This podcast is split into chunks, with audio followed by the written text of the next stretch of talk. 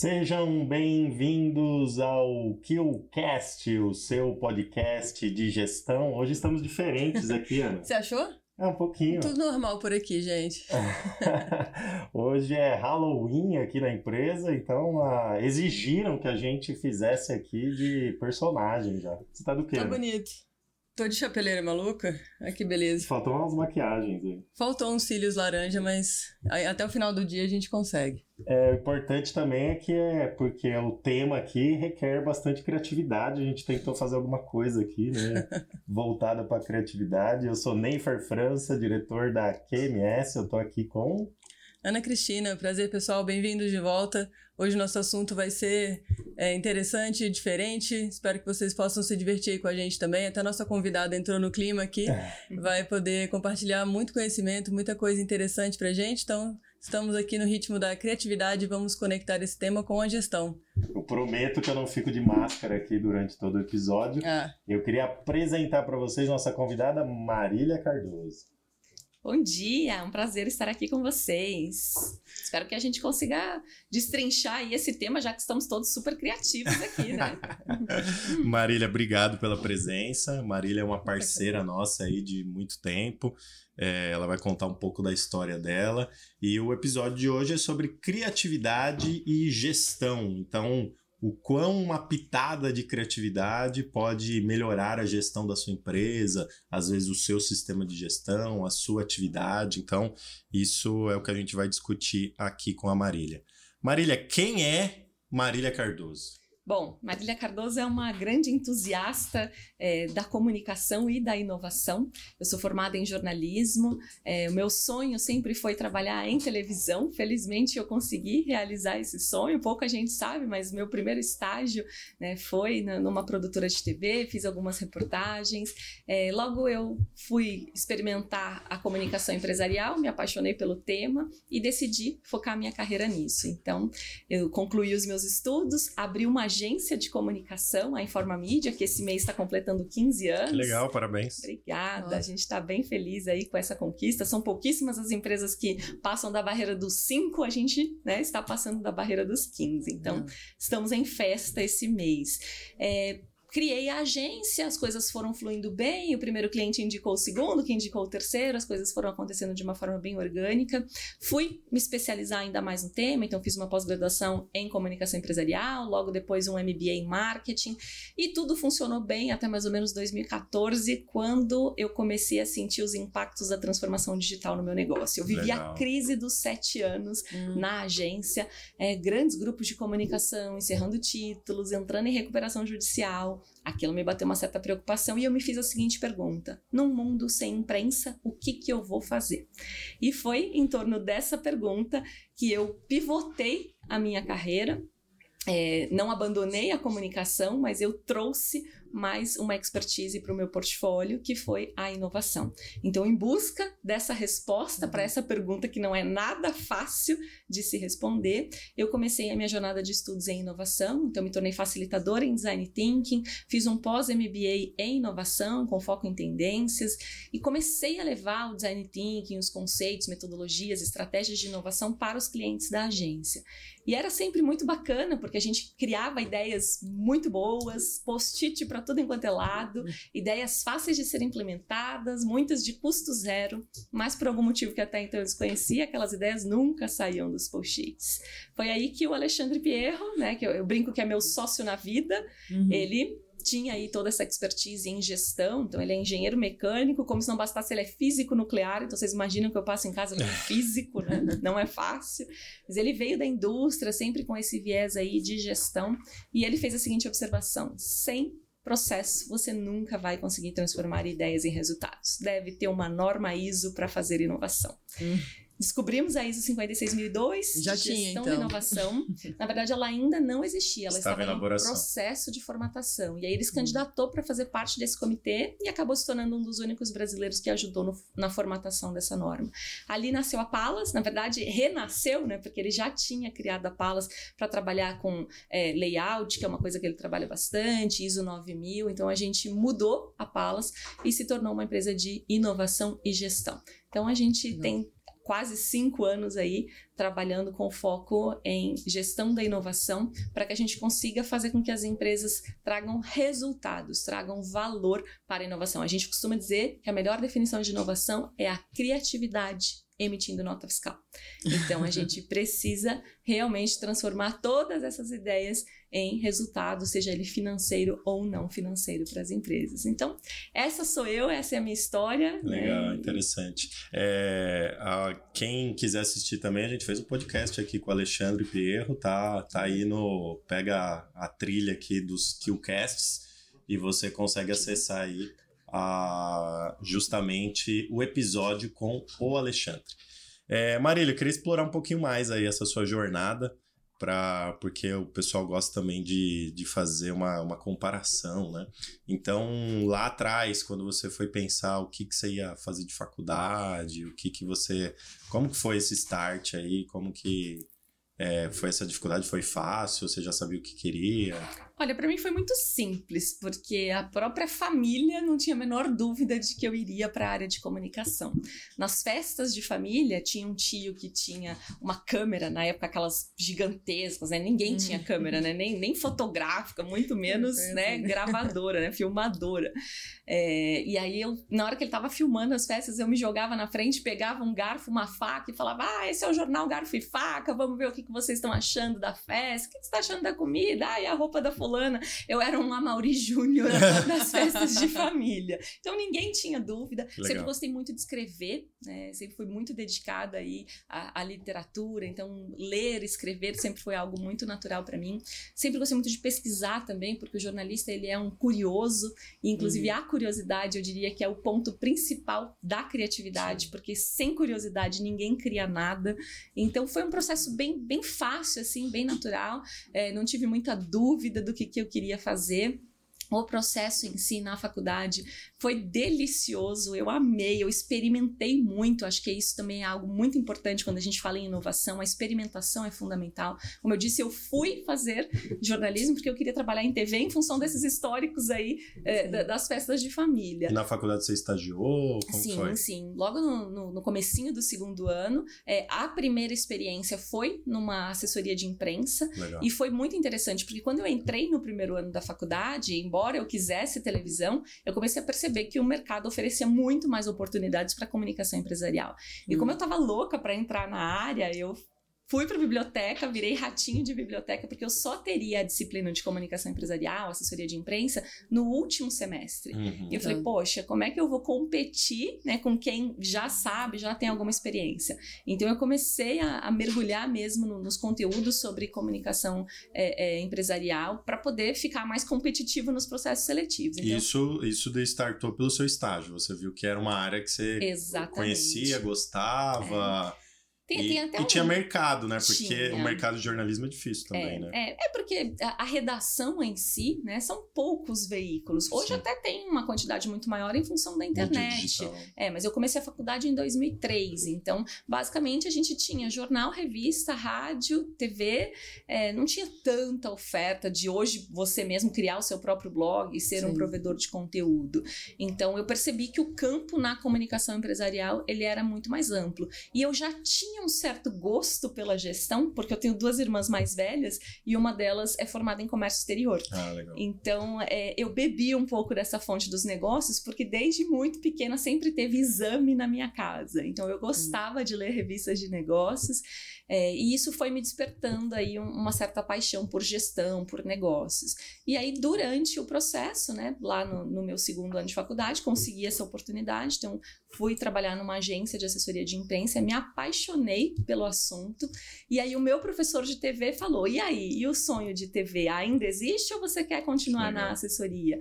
E eu falei: não, vamos embora, eu vim para cá para experimentar. E aí ele me indicou numa oportunidade numa produtora de TV, e lá a gente fazia um programa de rádio e TV. Então hum. eu pude experimentar as duas mídias, era um programa ao vivo, diário, na Rádio Trianon. Que e legal. a gente tinha também um programa na extinta Rede Mulher, que hoje é a Record Record News, diário também, segunda a sexta, só que esse era gravado, a rádio era ao vivo, e tinha Você- também um programa na TV Gazeta. Então, Nossa, Caramba. Você ficava na frente das câmeras ou atrás das câmeras? os dois. É quase uma Fátima Bernardes. Opa, né? quem deras. eu gostava muito de fazer produção, eu sempre gostei muito de produção, que é Ah. o back-office. Mas como era uma produtora pequena, Sim, a gente fazia o processo tudo. todo. Fazia- Então era o máximo, porque eu produzia as matérias que eu mesma ia pra rua Tá. pra gravar. E depois ajudava na ilha de edição também, ó, quero que coloque assim. Então foi uma experiência incrível, eu fiquei lá um ano, é, e aí já tava chegando no fim do meu curso, e eu me perguntei, né, e aí, agora, pra onde eu vou? Eu quero enfatizar minha carreira em TV ou eu quero voltar pra comunicação empresarial? Sim. E aí algumas coisas pesaram um pouco, né? Porque a vida na redação ela é muito insana, né? Então você não tem vida, não tem dia, não tem noite. né? O jornalismo ele funciona 24 horas, então você tem que estar sempre as po- a postos, muito esquema de plantão.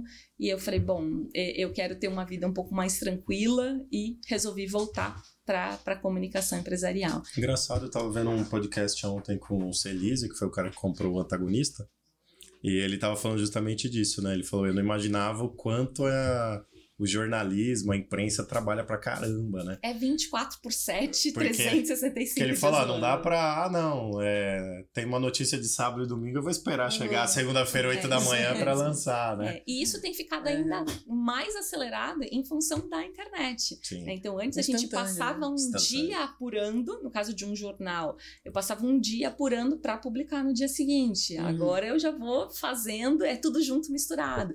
É uma rotina intensa, é delicioso, morro de saudades. Toda vez que eu vou para um estúdio para gravar alguma coisa, eu me sinto muito, muito à vontade, né?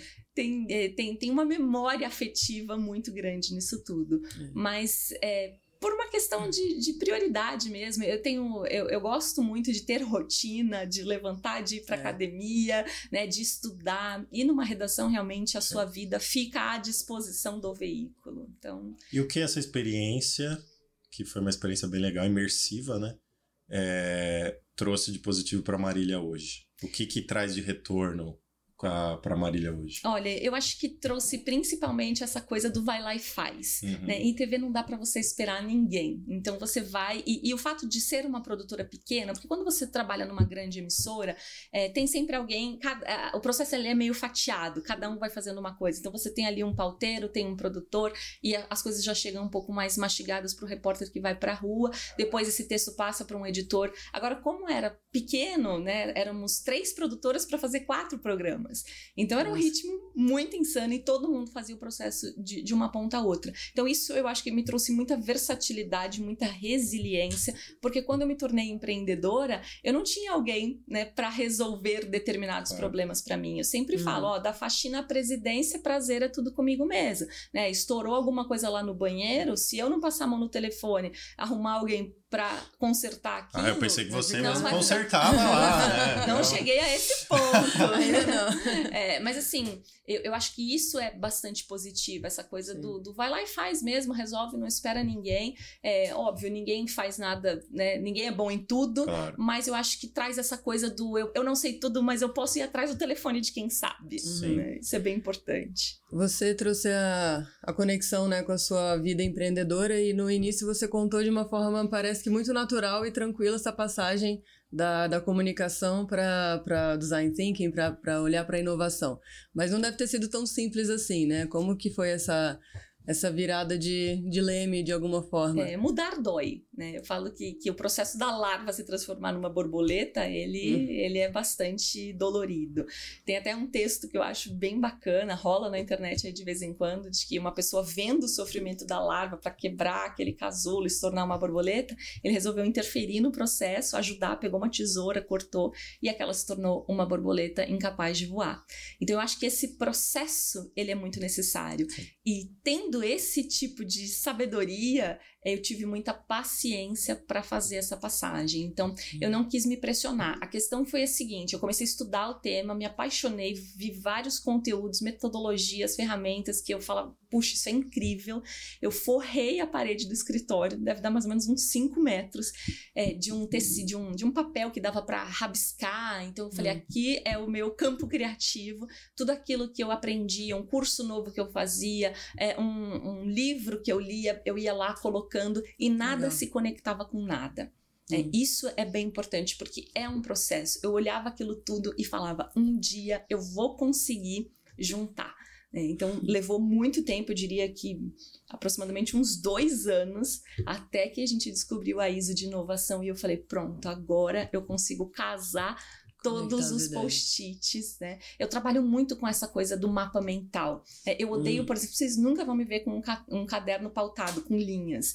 Eu acho que aquilo limita tanto a nossa criatividade, até porque assim, você escreve numa linha, então parte do princípio que você está de forma linear. Hum, e quando você vira a página, tudo fica para trás, trás né? sabe? Você não consegue mais linkar. Então eu gosto muito de, de folhas em branco quando eu quero fazer é, é, idear alguma coisa. Eu, eu gosto mesmo é de folha de flip chart, porque é uhum, é grande, uhum. e aí eu vou rabiscando, juntando uma coisa com a outra. Acho que é, tem muito um processo de desconstrução para a reconstrução. E quando a gente faz uma mudança de carreira, a gente precisa é, é, olhar aquilo que a gente tem e que a gente quer levar aquilo que a gente quer deixar para trás e abrir espaço para o novo. Tem uma teoria muito legal do, do MIT que é a teoria U. Ela fala que hum. a primeira parte do U é você deixar ir e a segunda parte é o deixar vir. A gente precisa abrir espaço para o novo. Então eu, eu gosto desses movimentos aí de, de eterna reforma íntima, sabe? De eu vou o tempo é, todo mudando, experimentando. pessoalmente e, no seu caso, profissionalmente também. Eu não acredito muito em vida pessoal e vida profissional. Eu acredito Conectou que é vida. Tudo, né? É vida, né? Dizem que quando a gente faz aquilo que a gente gosta, a gente não trabalha. Eu digo que eu vivo de férias. De vez em quando eu faço uma viagem, mas eu vivo de férias. Eu, eu amo tudo que eu faço. É, fico muito feliz por poder é, tocar as duas coisas simultaneamente, né? Então hum. hoje eu tenho uma agência, então eu continuo trabalhando na minha base, na minha raiz, e também tenho a consultoria de inovação. Sim. Então é, eu posso brincar. Então hoje eu estou aqui falando sobre criatividade, à tarde eu vou cobrir um evento de advocacia de um cliente, é, segunda-feira eu vou dar um treinamento de design thinking para uma empresa de, de, de, transporte de valores, varejo, enfim, é, é essa amplitude de possibilidades é algo que me seduz muito. Eu, tenho, está... eu, faço várias coisas ao mesmo tempo. Eu percebo que estar exposto também a diversas situações, né? Você se permitir estar imerso ali em outros ambientes, outros universos, outras, outras formas de pensar, ajuda a aguçar essa nossa criatividade. Né? É, sem dúvidas. Eu acho que é, é, você se colocar em posições de vulnerabilidade é algo que, que amplia muitas possibilidades. Tanto é hum. que uma das coisas que a gente mais fala em criatividade é a necessidade de ampliar repertório. Então, se eu faço todo dia a mesma coisa da mesma forma, eu viro um robô. Né? E tem uma frase de, de um membro da OCDE que eu acho fantástico, que ele diz que a gente tem que ser ser humano de primeira em vez de robô de segunda. E infelizmente o que a gente mais vê são pessoas robotizadas, automatizadas, fazendo sempre a mesma coisa, na tal chamada zona de conforto, que na minha opinião não tem nada de confortável. Uhum. Então eu acho que romper, experimentar é algo que faz muito sentido. E quando a gente fala em repertório, para mim uma das coisas mais fantásticas é viajar. Né? Uhum. E Alexandre e eu, a gente gosta de fazer umas viagens bem diferentes. É, a gente fala que, que, é, que a experiência raiz mesmo, a gente não gosta de resort, assim, de vez em uhum. quando um final de semana até topa, mas a gente gosta muito da viagem da exploração, tanto é que a gente acaba de, de voltar, né? Fizemos um mês aí de, de viagem pelo Mediterrâneo, uma semana em Israel, Egito, Grécia, Turquia, experimentando coisas muito diferentes, e a gente é muito aberto ao novo, à experimentação. Se eu vou gostar ou não, uhum. Eu não sei, mas eu vou experimentar. Fomos para Tailândia, comemos escorpião. Gostou? Né? então, gostei. Lembra camarão.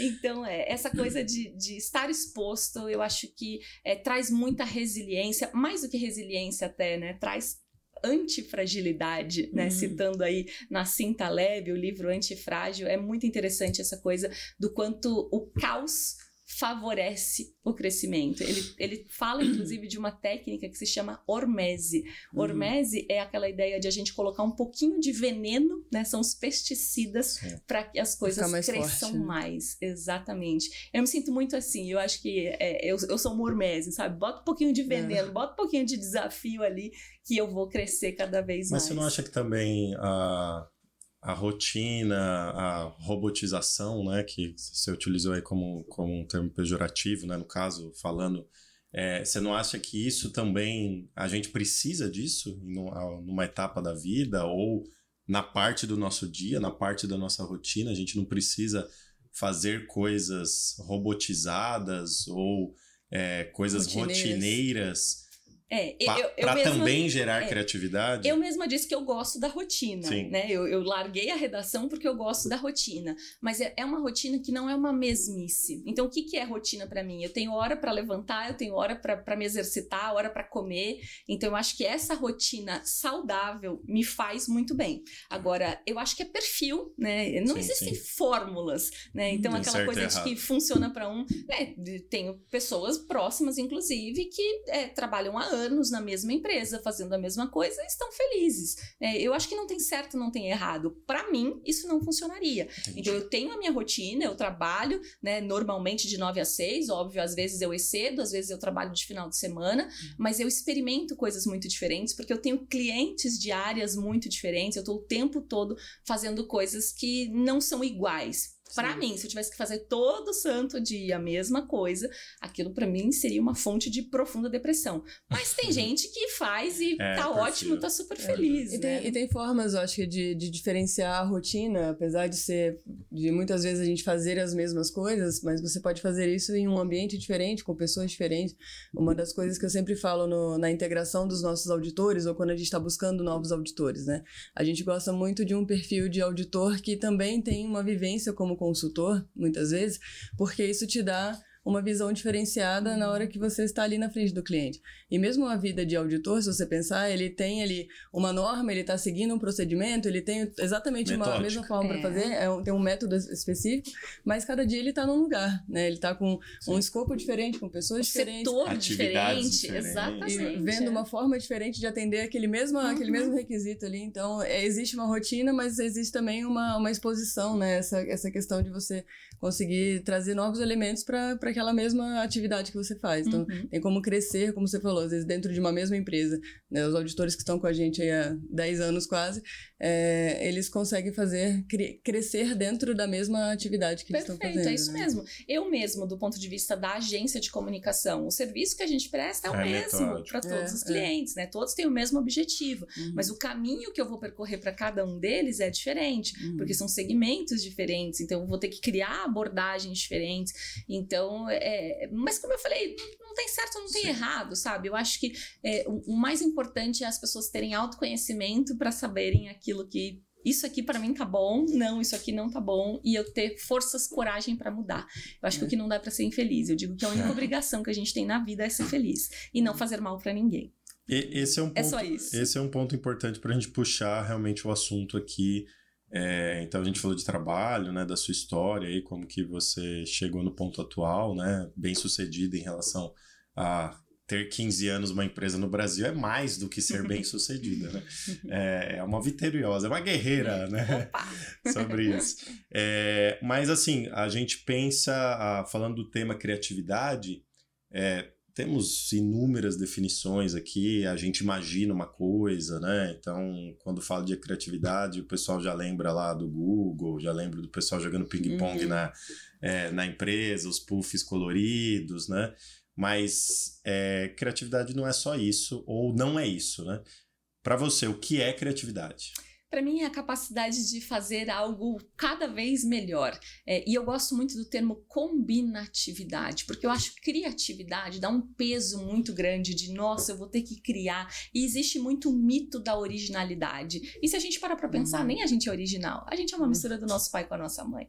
Então, nada é de fato totalmente novo, super original. Então a gente não tem que criar, a gente tem que combinar. né? E o processo de criatividade, quando a gente vai entender exatamente como as coisas funcionam, tudo parte de entender muito bem de um problema. E eu acho que as pessoas acabam pulando muito essa etapa. Elas querem resolver muito rápido. E a gente precisa é, ter tempo para entender o problema. Normalmente aquilo que a gente acha que é o problema é o que eu chamo de ponta do iceberg. É aquilo que é possível ver a olho nu, aquilo que está muito né, é, no raso ali, no superficial. O trabalho que a gente precisa fazer é colocar a cabeça na água, mergulhar, ver o que está por baixo. Então, entender muito bem qual é o problema que eu tenho para conseguir criar alguma coisa é fundamental. E depois, como eu falei, tem que ter repertório, porque se a gente não tem um repertório amplo, a gente não tem capacidade de combinar, né? E a terceira etapa que os autores trazem sobre esse processo da criatividade é o que eles chamam de conexão. Então eu tenho um problema, eu tenho um repertório e eu conecto. Tanto é que alguns especialistas chamam essa fase de iluminação. Por isso que quando a gente fala em criatividade, a gente traz a ideia da lâmpada, porque é um uhum. momento em que algo se acende. Mas nada disso vale se a gente não for para a quarta etapa, que é a da validação. Eu conheço várias pessoas que têm um monte de ideia o tempo todo, mas não executa nada, não coloca nada em prática. Então, eu uhum. acho que a gente trabalha é, na Palas, né, Alexandria, a gente tem muito uma ideia de desmistificar a inovação, a criatividade. Primeiro, ela não é um talento né, para poucas pessoas, muito pelo contrário. Jung, por exemplo, dizia que todos nós nascemos criativos, né, nascemos originais e morremos cópia. Então, olha como é triste essa afirmação. E por que, que a gente morre cópia? Porque a gente quer entrar dentro de um padrão socialmente aceito, fazer aquilo que as pessoas querem que a gente faça. E para mim não tem mais fonte de insatisfação do que as pessoas trabalharem mais do que elas precisam para ganhar um dinheiro que elas vão gastar com algo que elas nem querem, é só para agradar outra pessoa. Então, uhum. essa conta não fecha. Eu acho que é muito importante olhar para dentro e conseguir fazer algo que realmente nos faça feliz, né? Isso que você falou me, me remeteu a uma questão, né? É, é, é importante e interessante a gente conseguir. É, acho que as empresas entendem que existe essa necessidade de fomentar a criatividade, a originalidade, a forma nova de pensar, mas ao mesmo tempo a gente tem um receio de aceitação, um receio de como isso vai ser é, validado lá no fim. Né? Então, existe uma, uma barreira ali entre eu acho isso muito legal e não sei se eu quero fazer isso agora, deixa, uhum, deixa uhum. os outros fazerem isso. Como que vocês é, enxergam ou permeiam esse ambiente. Eu sei que a gente já está avançando aqui um pouco mais né, nesse assunto, mas é, você trouxe esse ponto que eu achei interessante. Assim, a gente gosta da criatividade, a gente vê alguma coisa diferente, a gente acha legal, mas dentro de casa a gente às vezes tem um, um freio maior, né? É, eu acho que é experimentar, né? É sentir. Eu, eu falo que eu sou muito adepta da filosofia dos alcoólicos anônimos. Só por hoje. Hum. Né? Então, quando a gente coloca uma meta muito grande, nossa, eu vou me tornar na pessoa mais criativa vai devagar. É, é como emagrecimento. Ai, quero emagrecer 15 quilos.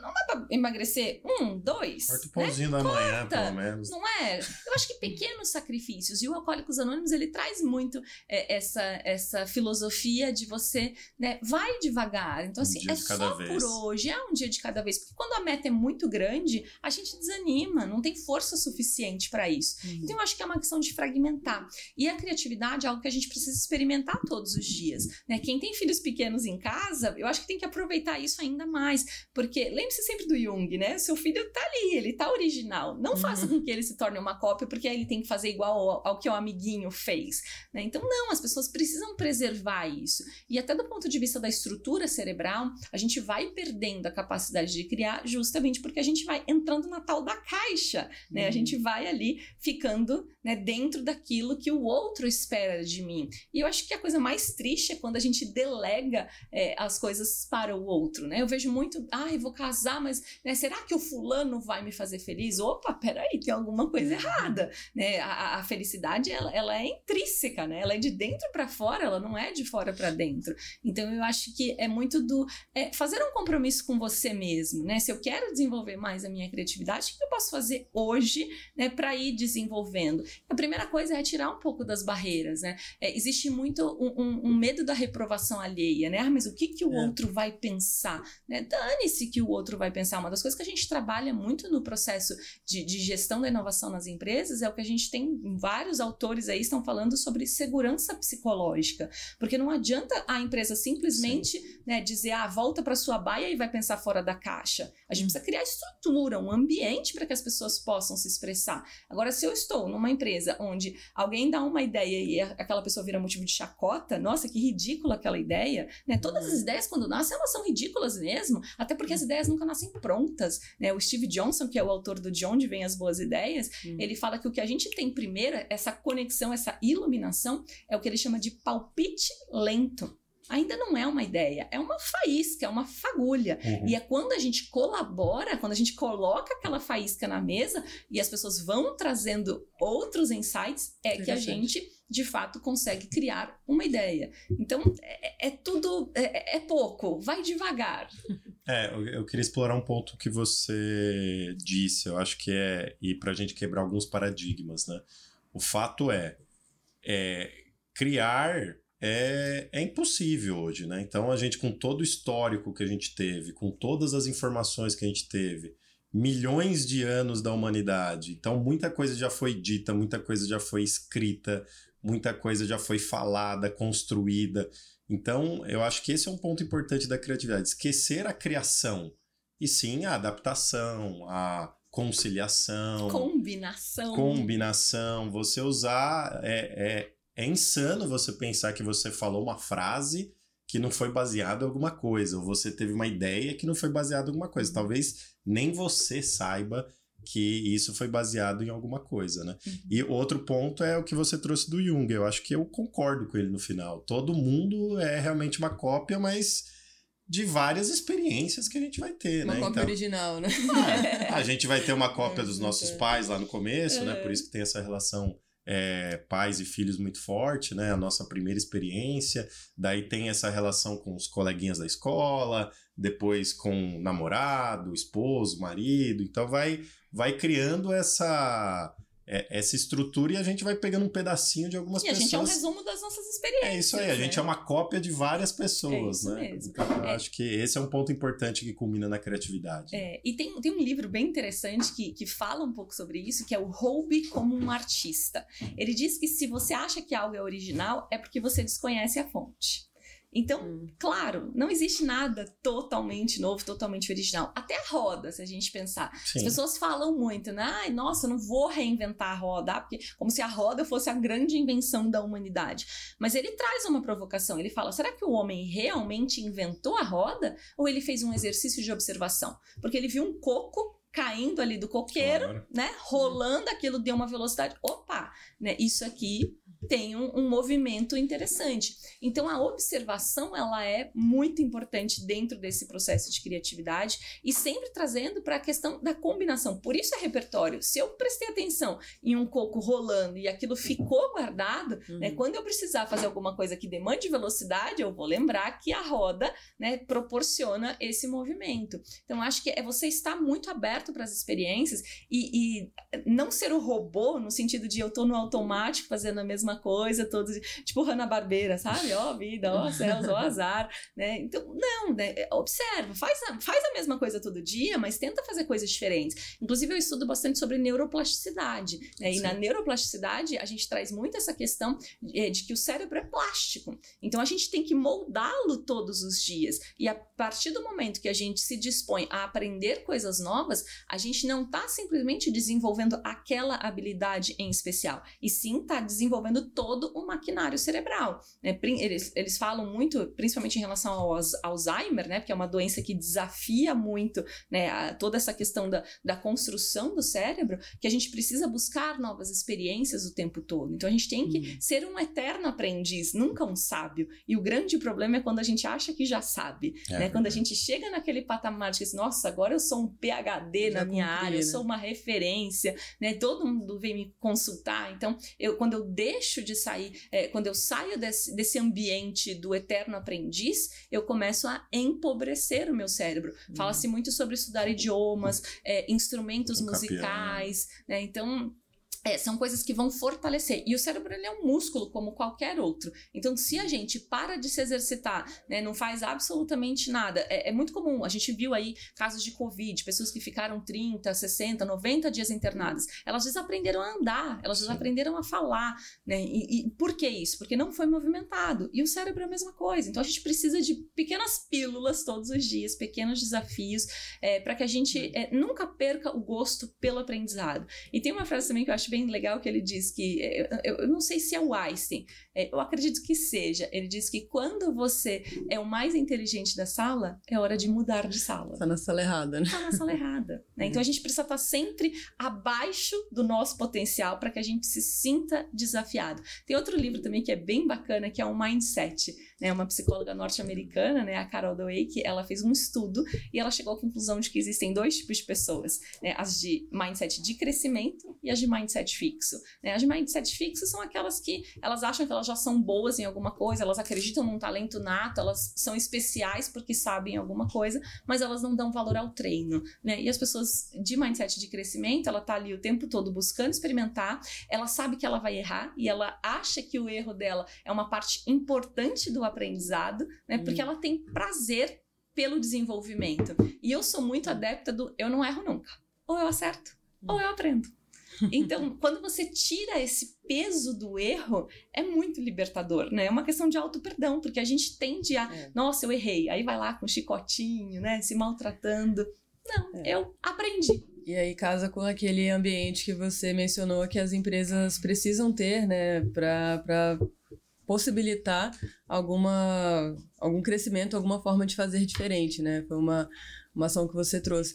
Na verdade, acho que quando você falou assim, ah, hoje a gente não consegue criar nada, né? Não sei se, se realmente a gente não consegue criar nada do zero, uma frase nova, né? Alguma coisa assim muito...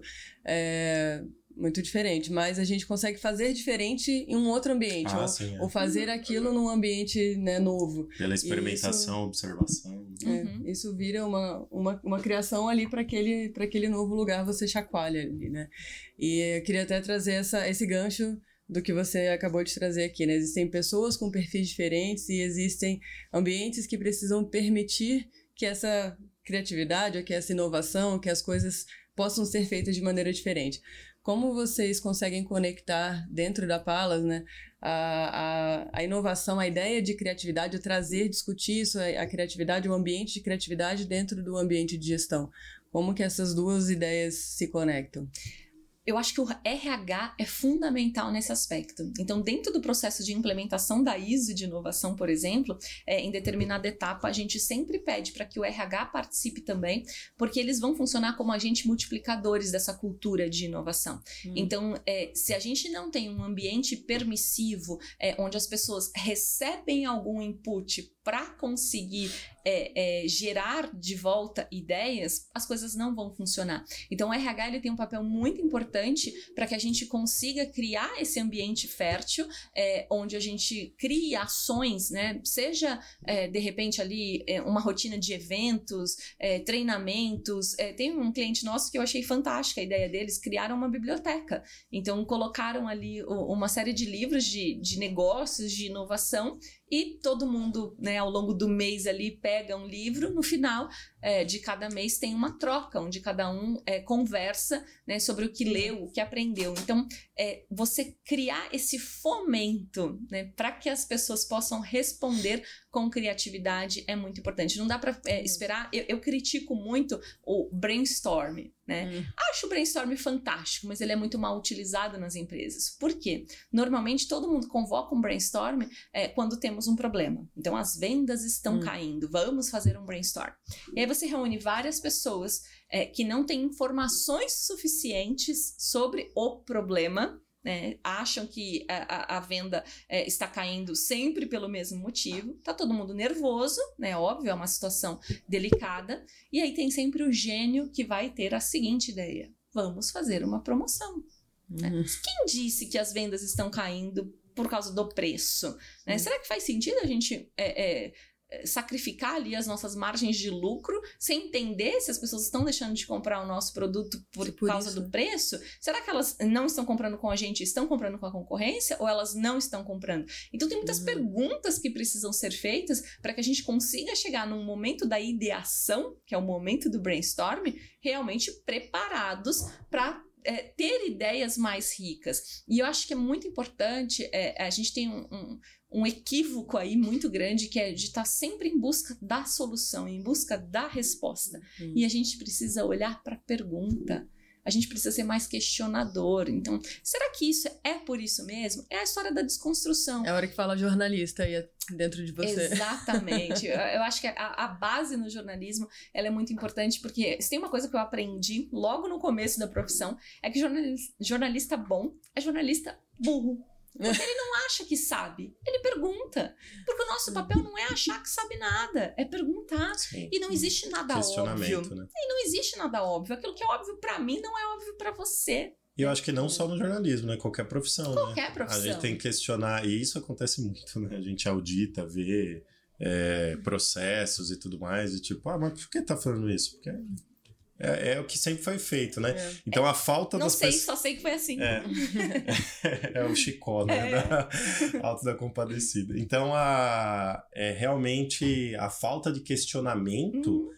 Ela impede a inovação e a criatividade, né? Então, é. muitas vezes é isso, né? Eu sempre fui questionador, assim. Então, às vezes, é, pegava um processo de, de estagiário, né? E ficava perguntando por quê e, e não ficava satisfeito quando as pessoas simplesmente. E tinham muitas respostas dessas. Não, porque sempre foi assim, não, é dessa uhum. forma assim que faz, que é. assim que é, esse é o padrão, a gente uhum. sempre trabalhou assim, né?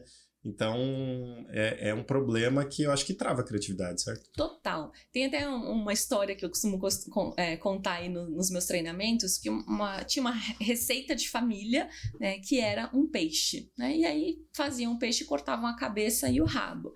E aí a neta falou, mas por quê? Né? É tão bonito o peixe inteiro, né? Pra gente assar.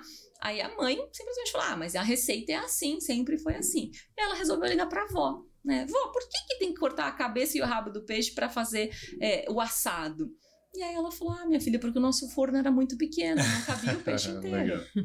Então, assim, quantas vezes a gente está fazendo coisas que não Só fazem mais sentido porque ninguém teve a audácia de ir lá e perguntar, Sim. né? Coisas bobas, simples, mas é importante saber. Teve uma história também que me chamou muita atenção. A, a faxineira da minha irmã, é, anos de profissão, é, já quase se aposentando a vida inteira, trabalhou como faxina, uma profissional da limpeza. E aí a minha irmã um dia estava em casa e foi esfregar uma roupa no tanque e fez assim, né? Uhum. Aquele movimento ali, naquelas ondulações. E ela olhou aquilo e falou: Nossa, eu não sabia que essas ondinhas eram para isso. Uma profissional de limpeza quase se aposentando. Depois que eu vi essa história, não existe óbvio. Então, ninguém tem obrigação de saber o que você já sabe. E esse é um erro que eu percebo que é muito comum. Todo mundo acha que eh, você acha que eu sei o que você sabe, mas eu não sei. Claro. Até porque uhum. tem muitas coisas que você sabe que eu não sei, e tem muitas coisas que eu sei e você não sabe. Eu gosto muito de trabalhar com a pirâmide do conhecimento. A pirâmide do conhecimento, ela mostra que aquilo que está na pontinha, que é um pedaço muito pequeno, é aquilo que eu sei, que eu sei. Eu sei que eu sei falar português. Isso é inquestionável. Aí tem Nem uma camada. Mundo, né? É, aí tem os níveis também, né? Tem os níveis.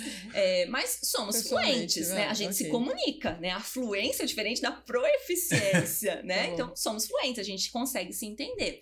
É, eu sei que eu não sei, né? A camada ali mais baixa da pirâmide, é, eu sei que eu não sei mandarim. Né? Então, uhum. eu sei que existe uma língua mandarim, inclusive a mais falada do mundo, e que eu não tenho capacidade de falar, porque eu não estudei, não me dediquei a isso.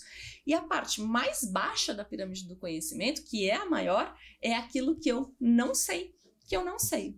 Por exemplo, eu não sabia que existem mais de 6 mil idiomas no mundo. Idiomas, dialetos. Então, eu não sabia que eu não sabia mais de 6 mil idiomas. Bastante treinamento para Alzheimer aí, né? Muito. Aliás, idioma é sensacional. Tem muita gente que tá lá no Duolingo, é. né, só para espantar o Alzheimer. Ah, vai viajar, vai utilizar? Não, mas tá ali treinando. Então, aí foi uma descoberta que eu fiz. Sim. Então, passou, ao, agora eu sei que eu não sei, né, mais de 6 mil idiomas. E a pirâmide é assim, à medida que eu vou descobrindo, vai subindo, mas tem é. muitas outras coisas que vão ficando por baixo. Então, tem muito mais coisas que eu não sei do que eu Sim. sei. O Alexandre, inclusive, ele é físico e ele fala que é, é, aquilo que a gente conhece na humanidade, do ponto de vista da física, é só 3% do que existe. Imagina. Então, olha só, né? É, eu sei que eu não sei coisa. muita coisa que o Alexandre sabe. Ah, pois Com é, certeza. pois é. Com certeza. Físico nuclear. Muita coisa. mas, tem, mas isso é muito legal, né? O, o, acadêmico, quando ele coloca essa coisa do eu sou um eterno aprendiz, né? Eu vou. É, isso vou tem ali, muito na academia, né? É, e, então assim, ele sabe que quanto mais ele estuda, mais ele descobre, mais ele sabe que coisas ver. que ele não sabe, né? Ele é. descobre que tem coisas que não sabe. É e eu acho que o, a questão é, tá tudo bem né? Tá tudo certo, eu não vou saber tudo mesmo. Hoje a gente vive uma angústia muito grande do ponto de vista da informação, né? Tem um uhum. excesso de informação, todo mundo acha que tem, não, eu não tenho que saber tudo. E, e, eu acho que o grande problema das pessoas é elas acharem que tem que saber tudo e que tem que ter uma opinião para tudo. Não. Né? É. Descartes dizia que o problema do mundo é que os idiotas estão cheios de certezas e os sábios estão cheios de dúvidas. É, mas tem uma não linha tenho de... que ter uma opinião sobre Mas tudo. existe também uma linha de conhecimento, né? Se a gente. É uma curva de conhecimento. Quando a gente começa a aprender uma coisa e daí sabe que as pessoas ainda não, não sabem disso e a gente está lá estudando essa coisa, a gente já se acha o máximo, né? Isso uhum. é todo mundo, né? Isso é o ser humano já, já se acha que a gente sabe tudo daquele assunto. Aí vira um mindset sabe mais do que aquele mundinho. É, né? não, daí você já fica se achando realmente, já, não, sei disso, sei daquilo, tal, né? Investimento, né? né? É, você já começa a se achar um monte. Depois você vai aprendendo cada vez mais, você vê que você é um idiota é, mesmo, é né? Mesmo. E que você não sabe nada e provavelmente você vai ficar sem saber por muitos anos é, ou para sempre. A vida inteira, porque não vai dar para saber tudo, né? É, e esse, esse ponto que você comentou de observação, eu acho fundamental. A gente vai entrar aqui em criatividade como você você aí consegue implementar criatividade no seu trabalho, na sua área, no seu dia a dia. E esse tema de observação é desde que o mundo é mundo, né? Então a gente tentar observar mais, falar menos, né? uhum. né? É, a observação ela traz muito. Então, a, os, os, filósofos pré-socráticos lá, que nem o Tales de Mileto, tem um, tem um ponto muito importante que ele começou a observar nas guerras, né? Ele ia para o campo de batalha e via que os corpos se secavam. E ele começou a perceber, relacionar isso. Ele viu uma folha secando, ele via um fruto secando. E ele, por uh, absorção e por relação né, de uma coisa com a outra, é, e a própria observação, ele concluiu que o nosso corpo era feito de água. Né? Uhum. A maior parte do nosso corpo era feito de água. Então, é, esses se, se você estudar um pouco filosofia, qualquer coisa, né? Filosofia socrática ou pré-socrática, você vai ver que eles não tinham ferramentas, eles não, não, conseguiam fazer muitos estudos técnicos, eles não tinham lá seus microscópicos, mas é, era pura observação, uhum. né? Que até hoje a gente utiliza o que eles observaram lá atrás. Uhum. Então, qual a importância do nosso colega lá que está assistindo a gente é, utilizar essas ferramentas e gerar criatividade no trabalho dele, no dia a dia? Uhum. Como que ele faz isso? Eu acho que a primeira coisa é lembrar que a gente tem uma boca e dois ouvidos. Né? Então a gente tem que falar menos e ouvir mais, prestar mais atenção. E fazer esse exercício de observação, ele é fundamental é, para que a gente consiga fazer a concatenação depois. Então, o que eu falei, ó, eu tô aprendendo um monte de coisa, tô jogando aqui os post-its na parede, não vou ter pressa, né? Eu não vou querer já resolver. Eu acho que a pressa é uma grande inimiga da, da inovação e da criatividade. Eu quero fazer tudo para ontem, porque eu quero ser o gênio. E aí eu sempre falo muito que é, não existe o gênio solitário. Né? Eu acho que a imprensa pintou muito essa figura de que, nossa, fulano é o cara. Não, não existe o cara. Né? Todo mundo faz é, com base na colaboração. Né? São várias expertises que criam algo que realmente faz diferença para as pessoas. Então, é, ter esse olhar para a observação é muito importante para que a gente consiga criar um ambiente é, onde a gente traga soluções diferentes daquilo que a gente já estava acostumado. Hoje a gente vive é, num, diante de desafios que são totalmente diferentes dos que a gente tinha antes. Então não dá para tentar ficar encaixando resposta, solução velha, resposta velha para problemas que são novos. Então a gente precisa, eu sou muito adepta do desconstruir. Desconstrói, joga tudo no chão. Quando você joga tudo no chão, você vê as coisas por um prisma diferente e consegue ver, isso aqui faz sentido, eu vou levar. Isso aqui não faz mais sentido, tá velho, obsoleto, eu vou deixar. Eu vou deixar ir para deixar vir.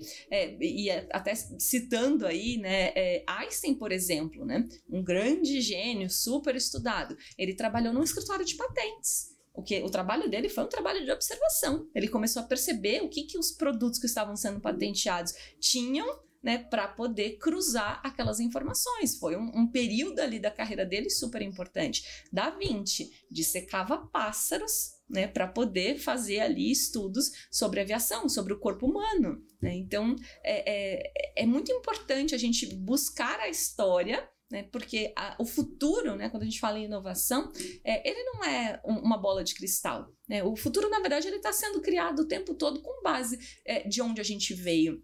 No livro De Onde Vêm as Boas Ideias, ele também fala de um conceito bem interessante que é o possível adjacente. Então, tudo aquilo que existe hoje é porque ontem existiu uma versão inferior que nos deu suporte para fazer aquilo que a gente tem hoje. Então, aquilo que eu vou fazer amanhã não pode ser algo totalmente disruptivo, porque eu acho que existe muito esse mito da disrupção, né? Então, uhum. nas, do nada, assim, é, não, como se fosse assim um processo mágico. Fala-se muito de Arquimedes, né? Nossa, como é que ele, ele entrou na banheira e teve a grande ideia? Não foi bem assim, né? Ele estava estudando o problema e quando ele entrou na banheira, ele fez a conexão. Então, é importante a gente jogar um pouquinho a bola mais para baixo e entender que a inovação ela acontece de pequenas etapas. Então, mesmo que a gente crie uma inovação disruptiva, não vai ser do nada. Fala-se muito sobre o Uber, né? Nossa, uma grande inovação disruptiva.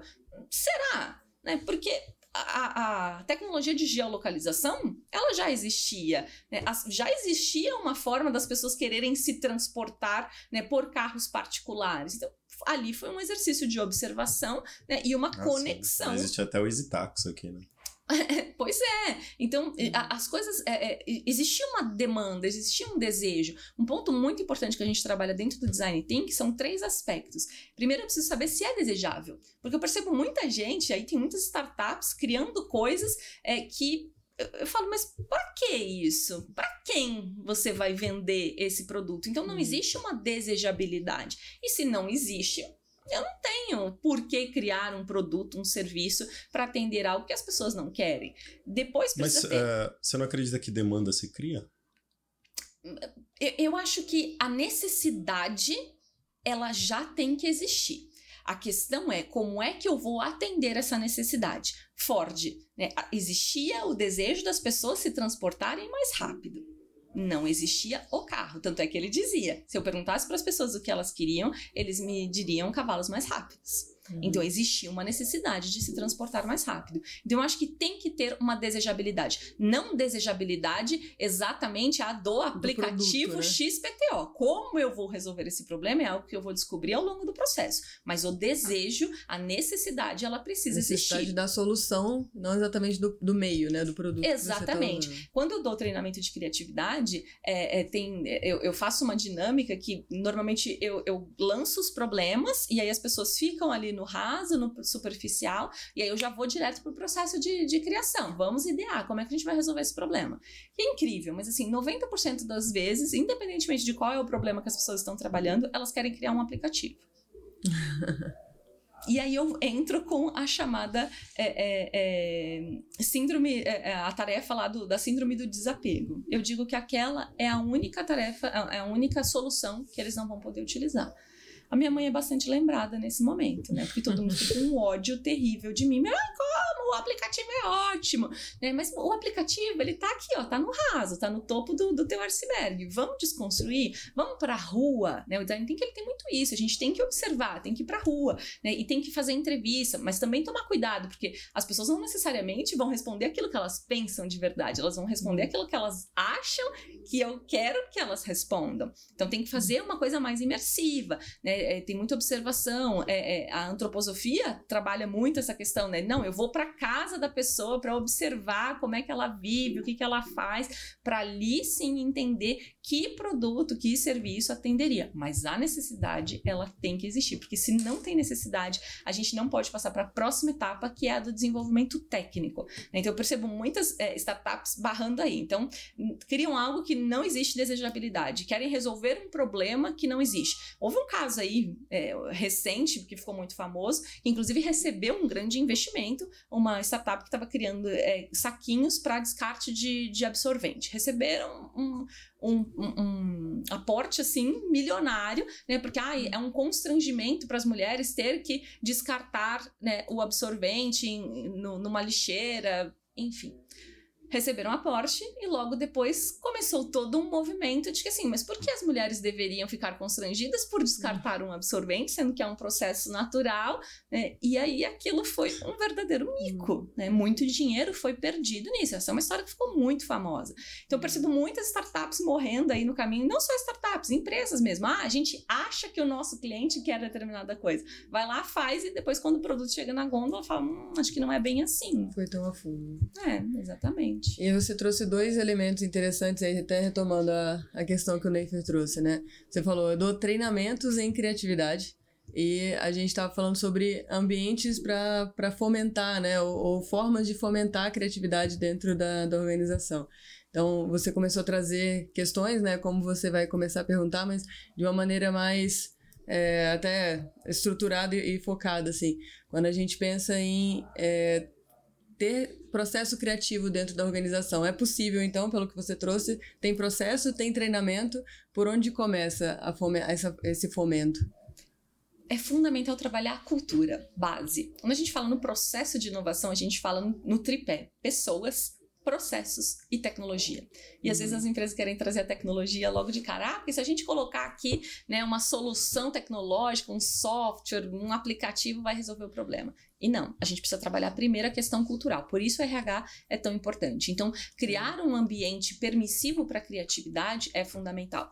Como isso vai acontecer? Vai depender de cada empresa. Uhum. Então, a gente tem clientes que fazem hackathons, é, que fazem é, é, rodadas de inovação, fazem é, é, um intercâmbio com o mercado. Então, não vamos olhar só a inovação fechada, só aquilo que nasce dentro da empresa, mas vamos olhar lá no mercado. Ontem, por exemplo, a gente foi é, encontrar um cliente de Brasília que veio para cá porque foi justamente passear aqui pela, pelas startups, pelos hubs de inovação. Então, eles estão uhum. ampliando o repertório. Né? Então, cada empresa vai definir aquilo aquilo que funciona. Tem o que eu comentei que criou uma biblioteca. Hum. Né? Então, não tem certo, não tem errado. Cada um precisa entender como é que pode criar esse ambiente. E eu sempre destaco a questão da segurança. Porque não adianta todo mundo hum. é, é, criar ali várias iniciativas. Ah, vamos fazer uma premiação, né? As melhores ideias, se a gente não tiver uma base segura para que as pessoas possam correr riscos. Porque hum. inovar é correr risco. Se eu vou fazer alguma coisa que ninguém nunca fez,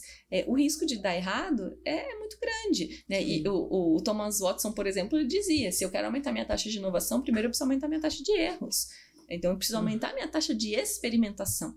Então, se é, a gente cria um ambiente onde cabeças são cortadas quando alguém erra, a gente vai ter um problema. É, um dos nossos clientes, por exemplo, eles espalharam pela empresa toda, aqui erros honestos são bem-vindos. Né? Porque ninguém sai da cama e fala, nossa, hoje eu vou fazer uma grande não faz. Erro honesto é uma boa qualificação, né? É, Pro porque, erro. É, e, e, aí tem um, um, ponto que a gente trabalha muito na criatividade também, que é a serendipidade. Uhum. A serendipidade é quando eu estava querendo buscar uma coisa e, porventura, acabou se descobrindo outra. É, um bom exemplo é, é a supercola. Né? Então, a empresa estava tentando desenvolver uma lente de alta precisão. A fórmula deu super errado, grudava em tudo, e alguém falou: bom, não é uma lente de alta precisão, mas se gruda em tudo, é uma super cola. Uhum. Né? Então, eu acho que ter esse olhar é fundamental. E para isso, a gente tem que ter segurança. Porque se a gente fica ali o tempo todo pensando nos bônus trimestrais, é, no, no, que meu chefe vai pensar, né? Do que o CEO vai falar, se a gente fizer isso aqui, tiver um ambiente onde manda quem pode obedece quem tem juízo, a gente não vai conseguir inovar. Então, você falou de pessoas e, e também você estava falando de processos quando você fala. A gente tem que começar vendo da, da aplicabilidade ou da desejabilidade, né? Do item. E tem outros dois, dois pontos que você ia trazer em cima é, disso. É, pessoas, processos e tecnologia. Então, do ponto de vista do processo, não adianta ter pessoas super engajadas do ponto de vista da inovação se a gente não define processos. A gente não sabe uhum. para onde a gente quer ir. E a coisa que a gente mais percebe no, no que tange a inovação é isso. Alguém tem uma ideia, alguém decide patrocinar, às vezes é um sucesso, às vezes é um fracasso. Então, não, a gente precisa saber exatamente o que, que a gente quer com o nosso projeto de inovação. É criar novos produtos, criar novos serviços, criar novos modelos de negócio negócios, onde a gente quer ir? E aí, sabendo onde a gente vai, a gente define os processos, o que uhum. a gente vai fazer para conseguir atingir esses resultados. E sempre estabelecendo métricas, para que eu saiba exatamente é, se eu estou no caminho certo ou não, se eu estou me desviando. E tudo bem se eu me desviar, porque pode ser que tenha uma serendipidade ali no meio do caminho, pode ser que eu descubra alguma coisa que, que é, é super diferente daquilo que eu imaginava, mas que também tem o seu valor. Né? E a tecnologia, que muitas vezes a gente percebe é, é, que ela é adotada de uma forma é, ainda muito prematura, né? Então, ah, não, vamos colocar aqui uma tecnologia e depois eles veem essa tecnologia sendo sabotada. A tecnologia ela vem depois de tudo isso para que a gente consiga é, é, automatizar, né? É, as pessoas estão caminhando neste sentido, com este objetivo, e a tecnologia e às vai, vezes nem vai é necessário, né? Às vezes não vai ser necessário. Às vezes não. Eu sou muito adepta da, da inovação é, criativa, onde pequenas coisas fazem grandes diferenças. Eu dou muito exemplo no, no, no meu treinamento, até que a gente citou o caso do, do Alzheimer. Né? Normalmente as pessoas que têm Alzheimer, elas têm a chamada síndrome do pôr do sol. Então, quando o sol começa a se pôr ali, fim do dia, 4, 5 horas da tarde, elas querem voltar para a casa da infância delas. Então, é um momento de grande estresse, né? Então, é uma casa de, de pessoas com Alzheimer lá na Alemanha contratou um grupo de, de profissionais de inovação para entender como é que eles poderiam lidar com aquele momento, porque era muito traumático, todo mundo querendo fugir, né? Alguns precisavam ali ser contidos. Então, esse grupo foi lá observar, entender como é que era e, e qual era a reação né, natural das pessoas. Ah, eu quero ir para minha casa. Não, mas você mora aqui. É, mas naquele momento, para aquela pessoa, ele não mora ali, né? A casa dele é outra. A solução que eles criaram, um ponto de ônibus. Então colocaram um ponto de ônibus ainda ali dentro do quintal mesmo, do jardim, né, dessa casa, começa todo mundo querer ir embora, vão para o ponto de ônibus. O máximo que rola é uma reclamação do ponto de vista assim de ah, nossa, esse ônibus, ah, mas esse governo também, hein, não tem transporte público. O ônibus não vem, a síndrome dura aproximadamente 20 minutos. Ah. E todo mundo volta para casa e tá tudo bem, né? Porque eu acho que aí entra muito a questão da empatia, né? Sim. Não hum. adianta você falar pro outro, ah, mas você mora aqui, né? Não, não, neste momento não. Acontece muito com criança também, né? Ah, não vai doer nada. Pô, vai doer sim, cara. Quem, quem é que gosta de tomar injeção? Não conhece ninguém que fala, ah, nós não. Ah, um pouquinho dói, uma picadinha, pode não ser a pior coisa do mundo. Então, assim, tem que legitimar, legitimar né, o sentimento do outro. É. Ah, ah, tem tem um, um grupo aqui, é, e isso está disponível aqui em São Paulo mesmo, né? É, é, rede de, de laboratórios que criou uma realidade virtual, né? Aí sim eles aderiram à tecnologia, é, e a criança, quando vai fazer o exame de sangue, ela entra no mundo das abelhas. Então ela coloca a realidade virtual e ela vai lá entender sobre como, como funcionam as abelhas e ela entra nesse jogo sabendo que em algum momento uma abelha vai picar ela. Vai levar né? picadinha. E tá tudo bem, né? Tá tudo certo. Ela tava sabendo. Então não tem aquele choro, aquele trauma. Tem também da, da máquina de ressonância magnética, né? Muitas crianças, aliás, muitos adultos também precisam ser sedados para fazer a ressonância, porque é um pouco claustrofóbico, Sim. né? Você ficar ali dentro de um equipamento. Então eles criaram todo um storytelling. Então a criança, quando vai receber ali os preparos, colocar o, o avental, é, é, não é mais aquele avental branco ou azul, que normalmente a gente já começa a passar mal só de colocar, né? Porque você fala, meu Deus, tô muito ruim vestindo esse avental aqui. É o mesmo avental, só que ele tá pintado como se ele fosse um, um capitão de um navio. Então ele já começa a ouvir toda uma historinha, as instruções do, fi, do, do exame são passadas nesse formato de historinha. Então, olha, agora você vai ser o capitão e você vai entrar na sala, é, vai, a gente vai te colocar né, deitado. E em determinado momento vai soar uma sirene. E neste momento você precisa ficar muito quietinho, porque senão os piratas podem te pegar. Hum. Ninguém quer correr o risco. Uhum. O índice de sedação caiu para menos de 90%, é, é, menos de 10%, né? Então, uhum. houve uma redução de 90%. Então, olha só o quanto você economiza é, de, de, sedativos, né? Que são uhum. caros e, e, são ruins, né? Podendo evitar é sempre melhor. O estresse né? da equipe, né? Imagina uhum. todo, ah, lá vem uma criança aí fazer o exame, já fica todo mundo, ah, meu Deus, né? Horas e horas ocupando a sala até conseguir fazer um exame de qualidade. Né? Então, olha só como a criatividade faz toda a diferença. Por quê? Alguém observou. Né? a criança adora a história, né? Ela gosta de brincar. Então a gente não pode transformar esse exame numa brincadeira. Uhum. E quanto custou? Pintar uma sala. Sei lá, se muito gastaram 300, 500 reais, uhum. né? Com tinta, com um artista ali para fazer uma coisa super rápida. Você não precisa nem parar o equipamento. Então, uhum esse tipo de coisa é muito importante. E, e, as ideias, elas não vão surgir do nada. É observação. Então, tem que conversar com as pessoas, sim, mas tem que ter senso crítico, que foi algo que a gente falou. Inclusive, o Fórum Econômico Mundial, ele coloca o senso crítico como a principal habilidade demandada no mercado de trabalho. Criatividade entra em terceiro. Mas não existe senso crítico sem criatividade. Sensacional, sensacional. Bastante gente aqui já comentando aqui no nosso YouTube. Estamos ao vivo aqui no YouTube. É, a Mauri tá falando brainstorming, né, que você tinha comentado. O Fábio tá falando inovação, é, com muitos assuntos, um processo, isso mesmo. É, o pessoal tá dando risada aí do porquê sempre foi assim. sempre tem isso daí. Sempre. É... Eu falo que é a síndrome de Gabriela. É. Eu nasci assim, eu cresci assim, eu vou morrer Você assim. sempre assim. É.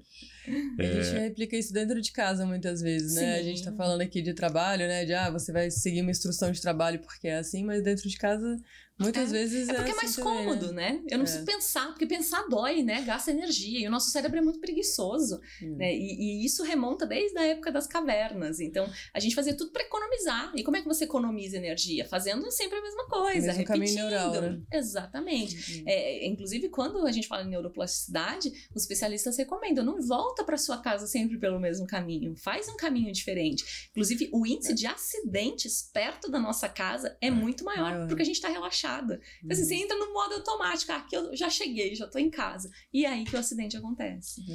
A Tuca tá perguntando é, qual é a última inovação do mercado, na sua opinião? Acho que ela quer dizer as tendências aí de inovação, né? Você que está sempre dentro dessa área, que, que tá é, tendo de tendências de inovação aí uns cinco minutinhos sobre isso? Olha, eu acho que é, depende da área, né? Tem muitas coisas acontecendo em várias áreas.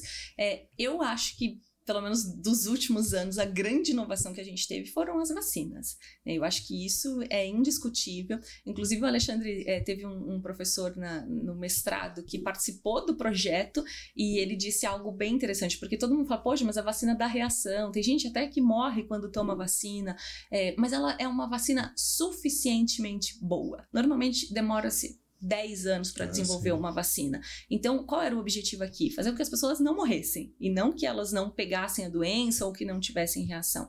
Então, eu acho que as vacinas é, são, assim, um, o exemplo mais. É, é, vencedor aí que eu percebo. E tem muita coisa acontecendo em vários setores. Eu acho que o agronegócio está inovando muito, eles estão trazendo tecnologia para o campo, né, para aumentar a produtividade, para reduzir pragas. Né, é, a gente está sempre aí estudando, né, lendo sobre, sobre tendências. É, eu acredito muito no poder da inteligência artificial. Eu acho que tem muita coisa boa que a gente vai fazer. É, é, tem muito mito em torno do tema, né? Recentemente teve aí um podcast com a participação do Steve Jobs Jobs, né? Ressuscitaram o Steve Jobs por meio de uma inteligência artificial. O Darth Vader também, né? Vão, vão dublá-lo com a é, inteligência artificial. Tem, tem muita voz. coisa acontecendo nesse sentido. Óbvio, tem muita coisa que, que demanda, é, é, desperta às vezes uma certa preocupação. Eu acho que tem muita coisa ética que a gente vai precisar discutir. Acho que tem muita uhum. inovação, uhum. principalmente no campo da biotecnologia. Né? Já é possível criar um bebê num laboratório, né? Geneticamente modificado. Tem um filme muito interessante sobre isso, que é o Gattaca, né? Então, é, tem muita coisa acontecendo em várias frentes. A gente acabou de voltar de Israel, lá a gente vê o quanto a questão militar impulsiona a inovação. Óbvio, sem é, é, defender guerra, muito pelo contrário, acho que é, é, o sofrimento ele é, é impagável, assim, não tem nenhuma palavra para dizer, né, o quanto isso é, é, é prejudicial para todo mundo, para todos os, os, envolvidos. Mas lá o que a gente mais percebe, e eu acho que é o que falta para o Brasil, é uma integração entre governo, academia e empresas. Né? Aqui no Brasil eu percebo todo mundo, cada um defendendo o seu, cada um correndo de uma forma muito é, descentralizada. Então, dá para fazer? Dá, mas é um caminho mais longo. Né? Quando a gente consegue é. né, juntar tudo, poxa, governo, vem cá, vamos desenvolver junto né, com a academia, com a iniciativa privada. No fundo, o objetivo de todo mundo é o mesmo, é trazer melhorias. Acho que a gente tem grandes desafios agora do ponto de vista de mudanças climáticas. Esse problema está na pauta de todo mundo. A gente precisa hum. se unir, não é algo que alguém ninguém vai ter uma grande ideia que vai resolver o problema da humanidade toda.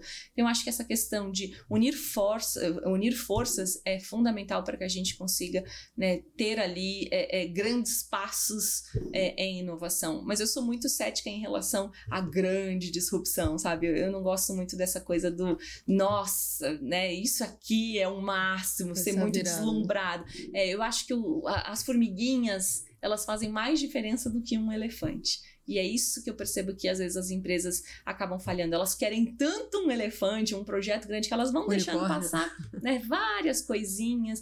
Então, é, dá, dá uma olhada né, aqui dentro do meu setor. Né, o que, que eu posso né, fazer mais com menos? A criatividade é fundamental para isso. Como é que eu posso reduzir alguma coisa? Vai gerar um impacto, né? Porque eu, eu falo muito né, que a criatividade, é, a, a, inovação é a criatividade emitindo nota fiscal, mas também pode ser economizando dinheiro, né? Tem Sim, muito claro. saving que a gente pode trazer. E no final das contas, é resultado, está impactando a última Sim. linha, né?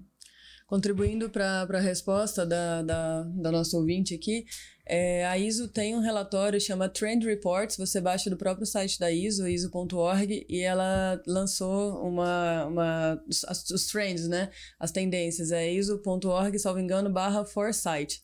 É, no Google, com certeza, você encontra Foresight da ISO, as tendências de novas normas ISOs que estão saindo. Uhum. E é interessante olhar para isso porque a, a ISO sempre olha para boas práticas que estão acontecendo no mercado ou para onde o mercado está olhando, né? Então, a gente saber quais são as tendências que a, a própria ISO tem uhum. olhado. E aí, como você falou, tem na área de meio ambiente, na área social, na área de tecnologia. Então, ela, ela faz um um disco bonito, assim, bem colorido e diversificado com as, as, todos os desdobramentos para onde ela está entendendo e enxergando as tendências. Então, acho que vale a pena conferir lá. Vamos deixar aqui depois, quando acabar o podcast, a gente vai deixar na descrição do vídeo aqui. Depois, quando vocês voltarem, vai estar tá aqui. Tem um link. relatório da MWeb também, que é bem interessante. A gente pode deixar no, no descritivo também. A MWeb é uma grande futurista, é Hoje é, é a maior especialista aí em estudos de, de futuro e tendências, foresight, forecast, uhum. então vale a pena dar uma olhada também. Explica que é futurista, senão o pessoal vai achar que é a mãe de Ná. é, futurismo não é bola de cristal, né? Futurismo é uma ciência. Sim é, onde o, o, os especialistas eles vão justamente buscar desbravar, né? Quem quiser conhecer um pouco aí a, a raiz de tudo isso, o cool hunting né, é uma metodologia que, que de certa forma cria uma base interessante para o futurismo, que a, a, maior representante aí do cool hunting é a Fate Popcorn, que é uhum. Pipoca, né? Sobrenome Pipoca, mas é isso mesmo, Fate Popcorn. É uma norte-americana que lançou um estudo de tendências é, com 20 tendências para os anos 2000. Isso ela fez em 1990 e ela acertou quase todas as tendências, é, sempre com um olhar da observação. Então, não tem mágica nenhuma no estudo de futurismo, é simplesmente um exercício de observação e aí não é uma observação local, né? é uma, uma observação mundial e eles vão cruzando. Então, tem Sim. vários institutos né, que fazem pesquisas de tendências e aí eles vão olhando vários locais e cruzam aquilo que é tendência. O que, de certa forma, a ISO também faz, né? sim, né? Porque sim. a ISO está né, é. Tá presente ali em vários países e ela vai, ó, o que está dando certo aí? né? É. E aí vai cruzando para chegar num denominador comum. O futurismo é a mesma coisa, pensando em inovação, em tendências e futuro. Maravilha, nada de mandinar, cartomante, Muito bom, muito bom, tá excelente, tá vendo? Papo bom passa rápido, ó. já uhum. estamos aí nos últimos 20 minutos aqui do papo. É, pessoal, a Marília também é a nossa instrutora aqui do Q Plus. Ela fez uma aula especial aqui pra gente, é, muito interessante, bastante assistida aqui pelos nossos assinantes. Eu queria. Tudo pronto aí, produção? Eu queria passar aí para vocês o teaser da aula da Marília. Roda a produção. Olá! Você deve ter percebido que o mundo vem mudando a uma velocidade cada vez maior.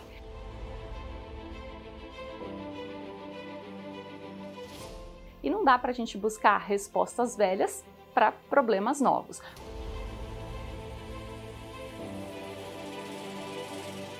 O próprio Albert Einstein definia como insanidade a gente buscar respostas diferentes fazendo coisas iguais. Eu sou Marília Cardoso e essa é a Q Class sobre Design Thinking.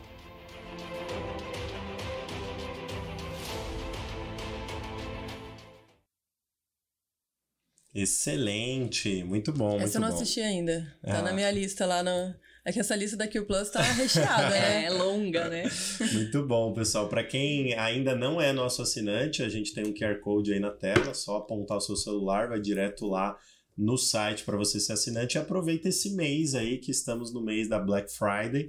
A Q Plus tá num desconto especial, quer dizer, tá de graça praticamente, né? Então, 50% de desconto, 50% pessoal. de desconto para você ser assinante e ter acesso a todos os cursos de auditor interno das normas, todos os cursos de interpretação de normas ISO.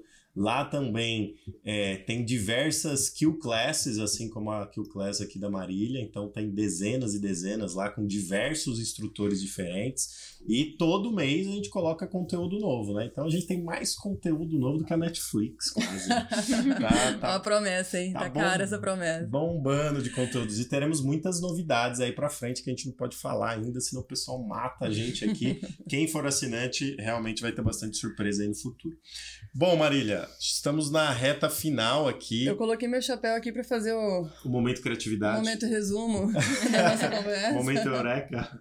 Muito bom. É, a gente está no, no final. Eu queria que você indicasse. Você já falou várias coisas aqui, vários livros, mas é, vários conteúdos, mas é, muita gente se interessou. A gente teve um pico de audiência aqui. O pessoal está aqui com a gente desde o do começo, bastante gente presente.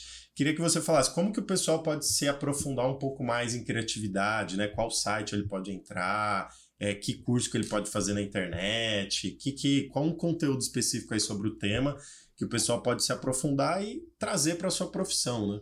Legal. Bom, eu gosto muito dos conteúdos do Murilo Gun. Inclusive, ele andou disponibilizando aí vários cursos gratuitos. Acho que é uma grande referência que a gente tem no Brasil quando o tema é criatividade. E ele lida muito com improviso, né? Ele, ele é um ator, então ele Sim. veio aí da- das artes. Então, eu acho que tem. E, e ele tem um conteúdo que é realmente bastante rico. Fiquei muito surpresa quando eu, eu fiz o curso dele. É super acessível, chegou a disponibilizar gratuitamente. Não sei como é que está agora, gosto bastante.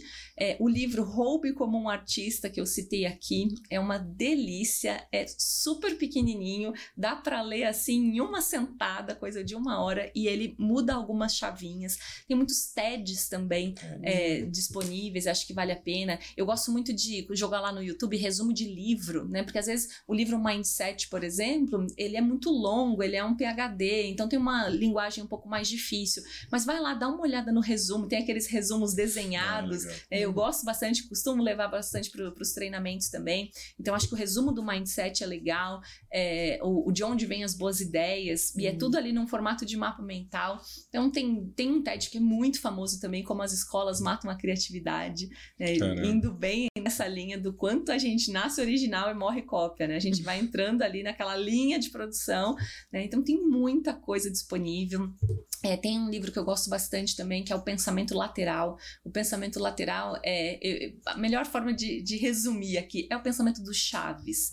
É aquela coisa super, super, super simples né, e que às vezes faz muita diferença. né? Pensamento sistêmico eu acho que ajuda muito também quando a gente fala sobre criatividade. Então, é você não, não olhar é, uma coisa como consequência da outra, né, num, num formato de linha, mas num formato de conexão, onde tudo é, se mistura com tudo, a gestalt, enfim, dá para se divertir a beça estudando criatividade. E o que, que você indica para o pessoal é, fazer a partir de hoje, dentro da sua atividade, dentro do seu trabalho? A gente. É, você é casada com um homem metódico, né? Que vem aí da qualidade e tudo mais. Então, para os Alexandres aqui que estão assistindo a gente, que é o pessoal da ISO, né? Então, nós, profissionais de ISO, somos metódicos, porque a gente é baseado numa norma, a gente. Isso na nossa. A gente leva para nossa vida, né? Como você falou, é, não tem vida profissional e pessoal o que, que a pessoa pode fazer a partir de hoje para mudar um pouquinho lá na sua atividade, trazer mais criatividade para sua atividade e gerar realmente retorno? O que, que ele pode fazer hoje? A primeira coisa é começar a observar, né? Então, tenta falar um pouco menos e ouvir mais, prestar atenção, fazer observações. E se você realmente quiser trazer mudanças, aí você começa a mapear isso, né, fragmentando, como eu falei, não vai colocar lá uma meta de, nossa, eu vou virar o criativo, o palhaço da empresa, não é por aí, né? Então começa, a minha mãe gosta sempre de dizer, minha mãe é mineira, né? Joga uma cartinha a menos, né? Então dá um passinho para trás, observa, mineiro é muito assim, imagina tem um monte de mineiro ouvindo a gente, é o come quieto, né? Come quieto, né? Observa, silencia, eu acho que o silêncio é, é fundamental quando a gente busca essa conexão, né, para que a gente consiga estar em paz com a gente mesmo, ser criativo. Tem uma música do Tiago York que eu gosto bastante, que ele diz: gente demais, com tempo demais, falando demais, alto demais. Vamos atrás de um pouco de paz. Eu acho que é isso que a gente precisa. O processo criativo ele é muito de dentro para fora. Então a gente precisa estar tá bem, a gente precisa estar tá organizado. Né? Se a gente está ali com aquela mente que né, tá pulsando o tempo todo, que está olhando, né? a gente vive muito o FOMO, né? Que é o fear of missing out, né? O que, que eu estou perdendo? É, não, calma, você não vai dar conta de, de tudo mesmo, tá tudo bem, né? Respira, é, é, é, aceita que dói menos. Esse é um mantra que eu tenho também. Aceita que dói menos, sabe? Não, não tenta fazer aquilo que você não vai dar conta. Cara, silencia, fica calmo, vai dar tudo certo. É, metas pequenas e muita observação, porque quando a gente é, coloca aí essas lentes da observação, muita coisa muda, porque a gente sai daquele senso comum, do efeito manada. Isso é uma coisa que eu falo muito em criatividade. Sim. A gente tem muito essa coisa, e é do ser humano, né? Eu, eu inclusive, mostro alguns vídeos né, é um no viés, elevador, nossa. né? Um elevador, né? Tá todo mundo virado e de repente a pessoa entra, né? Sem saber porquê, né? Sem perguntar, sem questionar, ela vai e faz o mesmo movimento. Eu vi um recentemente super engraçado, todo mundo entrava no, no elevador e ajoelhava. E aí a pessoa ajoelhou também, sabe? Então, será? Oi, amigo, por que, você tá ajoelhado? Então, o que, que tá acontecendo? É que nem fila, né? né? O pessoal vê uma fila para para atrás. Né? Ah, paulistano, então, adora, né? Paulistano vê uma fila, né? Pergunta depois. Entra na fila primeiro e pergunta depois. Então, né? muda essa lente, né? Dá um passo atrás, respira, né? Pensa no porquê das coisas, né? né? Foca na pergunta, não na resposta. É, eu acho que tem um ponto importante também, é, que é você buscar sempre conhecimento, adquirir conhecimento, né? A Marília deu diversas dicas para vocês aqui sobre criatividade, indicou dezenas de livros, falou aqui das recomendações de conteúdo, e isso já é provado que quanto mais conteúdo você traz aí, é, a dificuldade hoje é curadoria, né? Mas quanto mais conteúdo que você traz para sua cabeça, você desenvolve é, esse conteúdo, você é, estuda, em algum momento você vai ter o famoso efeito eureka lá. Porque é você vai tá repertório, tá, Você né? vai estar tá conectando o seu repertório, né? Inclusive, isso aconteceu até recentemente, as últimas biografias de Napoleão, ela, elas trouxeram isso, né? Napoleão é conhecido como um grande estrategista aí de guerra. É, quando ele morreu, o pessoal até abriu o cérebro dele para ver se tinha alguma coisa diferente. Mas as últimas biografias dele, é, trouxeram uma informação que a gente não sabia. Quando criança, ele vivia estudando estratégias militares. Uhum. Ele estudava muita guerra, ele estudava histórias sobre guerras, e ele é de criança isso. Então, quando ele esteve naquele momento, o momento da ação, ele com certeza alguns neurônios se conectaram e ele mesmo. trouxe essas experiências. Nada vem do nada, né? É isso aí. É muito importante esse ponto. É, Marília, agora, assim, a gente falou vários livros aí sobre criatividade a gente tem aqui na, no QCast, a gente tem uma biblioteca que a gente coloca lá no nosso Instagram, que é a indicação de todos os participantes, né? É um livro da sua vida, que mudou sua vida, que não precisa ser de criatividade, de inovação, mas um livro que você indicaria para as pessoas que essas pessoas pudessem ler isso se transformar de alguma forma. E a gente vai colocar sua fotinha lá e colocar como sua indicação. Quem quiser saber toda a biblioteca aqui do QCast, vai lá no nosso Instagram, arroba QMS Brasil, tem lá um destaque, biblioteca, e você pode acessar todas é, as indicações aqui dos nossos participantes. Marília, o livro da sua vida.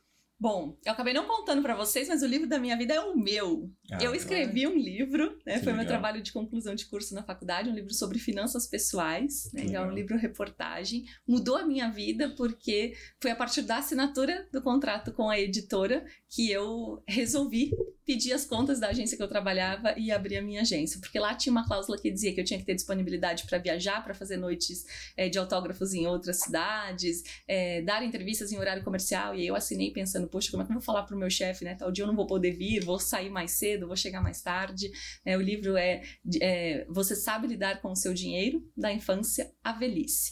Mas, para não ficar né, muito autopromoção, tem um livro que eu gostei muito, é, mudou bastante a minha vida, que é o Armas da Persuasão. Hum. É, Armas da Persuasão é, é um livro bem é, interessante com base em estudos. Eu gosto muito de psicologia, comportamento e todo mundo precisa negociar. Né? Então a, a gente está o tempo todo negociando, tentando persuadir as pessoas para aquilo que a gente quer fazer. Então tem dicas ali muito preciosas e, e, eu já fui lendo o livro e implementando várias coisas na minha vida. Então é uma dica preciosa. Que bom, que bom, legal. É, Marília, obrigado aí pela sua participação, suas considerações finais aí para o público. Bom, o meu conselho é que vocês é, façam, né? Em inovação, a coisa que a gente mais diz é que a única coisa errada é não fazer nada. Se você estiver parado, você está perdendo tempo. Então, mesmo que você vá na direção contrária né, e depois você descubra que não era esse o caminho, é melhor do que não fazer nada. Porque quando você resolver ir para o caminho certo, você já vai ter bagagem. Então, é, leve sempre como um mantra também, né? Eu não erro nunca, ou eu acerto, ou eu aprendo. Eu acho que é libertador a gente se permitir errar, experimentar, testar. Nada é para sempre, né? Eu acho que a vida é tão efêmera, tudo muda o tempo todo. Então a gente precisa ser mais leve. Né? Acho que esse é o meu conselho. Seja leve. Muito bom. Onde o pessoal pode encontrar vocês aí, a Palas, redes sociais? Fala pro pessoal aí. Bom, a gente está disponível né, em todas as redes sociais. LinkedIn é onde a gente é mais ativo. Então, é, Gestão Palas. É, tem o nosso site também, gestãopalas.com.br. Agora tem o criare.net, que é o nosso software de gestão da inovação. Eu tô lá no LinkedIn como Marília Cardoso. Então tá fácil encontrar a gente, é, se conectar. A gente tem uma série de iniciativas também para difundir conhecimento. Temos grupos no WhatsApp, temos newsletter semanal, que inclusive seu pai adora, já falou pra gente que gosta dos nossos conteúdos. Então a gente tem muito essa ideia de para receber eu preciso dar. Então a gente dá tudo aquilo que a gente sabe, porque a gente acredita que quanto mais a gente ensina, mais a gente aprende. Muito bom. Muito obrigado aí pela sua participação. Foi excelente o papo. O pessoal tá adorando aí, ó.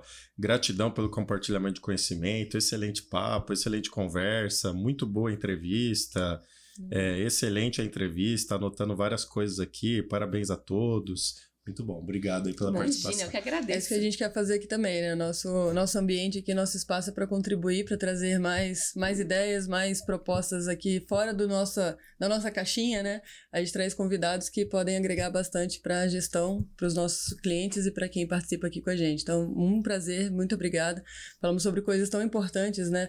A gente conversou aqui sobre como criar um ambiente fértil para a promoção da inovação, envolver o RH na, numa cultura de inovação, né? Isso foi um, um assunto interessante, e principalmente com o poder da observação. Né? Acho que todo mundo pode perceber que o poder da observação é, com o senso crítico é o que é essencial e fundamental para você é, levantar isso dentro de você primeiro, né? Para você acender aquela, aquela luzinha que depois desperta na ideia, né? Mas internamente, acho que a gente tem que ter essa luz ligada todo o tempo, observando e trazendo coisas novas. Um prazer, obrigada por estar aqui com a gente. É, espero que a gente possa ter novos, novos, novos conteúdos em breve. Com certeza, estou à disposição. Muito bom, Ana. Muito obrigado você aí pela participação de todos. A Ana, fizemos aqui um episódio especial de Halloween, né? Tá vendo? É, é, o pessoal achou que a gente estava bem vestido e tal, mas produção, vem cá, vem cá o diretor aqui, ó. O diretor vai vir aqui para você achar que a gente tava. A gente tá nem aos é, pés. A gente não chega aos pés aqui do diretor, vem cá, ó. Olha só, pra gente encerrar aqui, ó, a participação. Aqui, tá Acho lá, que eu sou na frente das câmeras, não, atrás das câmeras. Esse daqui, assim, é ó, principal fantasia aqui dentro. Eu né? tento, né? Pessoal, com isso a gente encerra aí o nosso KillCast. Nos vemos numa próxima. Até mais. Tchau, tchau. Até mais.